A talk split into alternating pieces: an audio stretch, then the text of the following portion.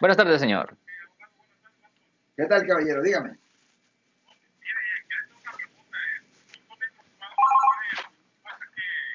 Un momento, por favor.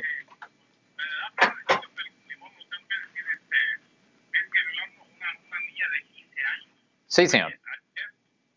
Ayer un muchacho de 35 años, la- ¿y qué pueden hacer con, con ese individuo? ¿Lo, lo, lo pueden, lo pueden prestar por, por haber en mi- primero, uh, una persona que viola a cualquier persona es un delito.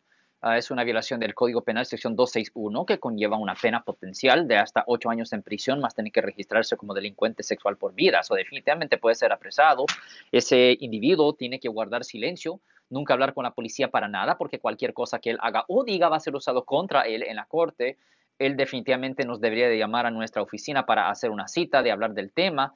Am, pero ah, no, definitivamente él puede ir preso y dependiendo de la edad de la víctima, ah, lo más joven que es la, la víctima, eh, el ma- lo más castigoso es la conducta, señor.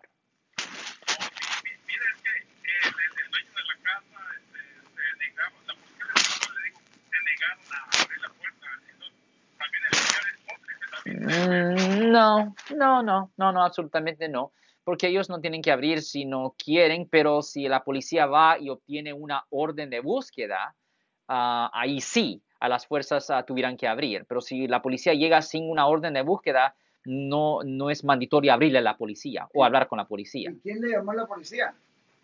Ah, pues eh, mi, mi sobrino le llamaron a la policía, este, pero se negaron a abrir y, y dijeron que ahí estaba la, la niña y ellos decían que no. Hasta entonces la policía fue a, fue a la puerta a hacer una, una, una orden de Ya. la puerta. Ya, ahí sí, a, a la fuerza, ahí ¿Y sí. luego? Y pues eh, la, la, la niña, este, sí, efectivamente ahí estaba y ellos habían dicho que no estaba ahí, pero ahí estaba. La, la drogaron la, a la niña y la policía se la llevó a... Oh, no, no, no, no, no, no. Ahí sí estamos hablando de abuso infantil bajo el Código Penal sección 273AA, que eso conlleva una pena potencial de hasta seis años en prisión, en drogar a la niña. Gee, no, no, no. Eso, no, eso ya es muy serio. Ahí sí ya estamos hablando de posiblemente le pueden presentar cargos de asesoría a las personas que drogaron a, a la niña. No, eso ahí sí es serio. y, y ellos se vivían enfrente de abogado y este ahí eh, porque su papá lo pusieron en el Facebook porque le dieron, le dieron 72 horas para buscarla si no, si no la llaman este entonces iban iban a buscarla pero eh, yo le dije porque se esperaran ¿verdad? pero pero definitivamente la hallaron porque ellos se negaron a abrir la puerta y no quisieron abrir la puerta entonces eh, porque dijeron que ahí estaba la niña y la niña este la drogaron ¿En cuál ciudad pasó todo esto, señor? ¿En cuál ciudad pasó todo esto?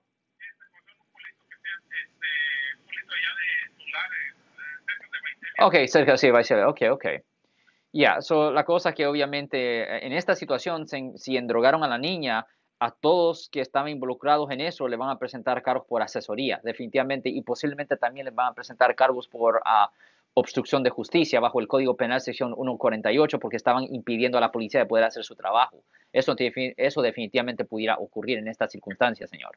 Aparte de los cargos de violación ah, para la otra persona. O sea que a, a- pesar de que llega la policía, no entra la policía, pero después, si encuentran un crimen, entonces sí te- se pueden hacer esos cargos, los cargos que tú acabas mencionar de, de obstruir a la policía. Ya, porque si ellos descubren que hay ah, un delito actual y van a una corte y obtienen una Right. orden de, de búsqueda, ahí sí a las fuerzas tienen el derecho de entrar. De entrar. Y si usted empieza a interferir con eso, ahí sí Ah. definitivamente. Ok, a eso, a eso me refería.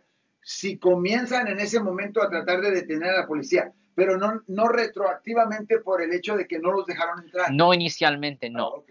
Eso solo puede existir en una circunstancia donde hay, cuando hay circunstancias exigentes. Por ejemplo, supongamos que la policía ya tenía información de que habían endrogada a la niña. La niña estaba endrogada, estaba ahí adentro y la vida de ella estaba en riesgo. Si la policía ya tenía esa información en avanzado, ellos a ese punto no necesitan necesitan. ninguna orden.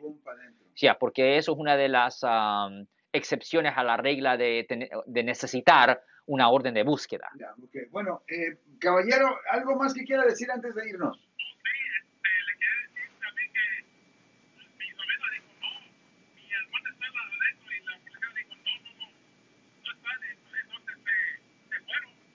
Entonces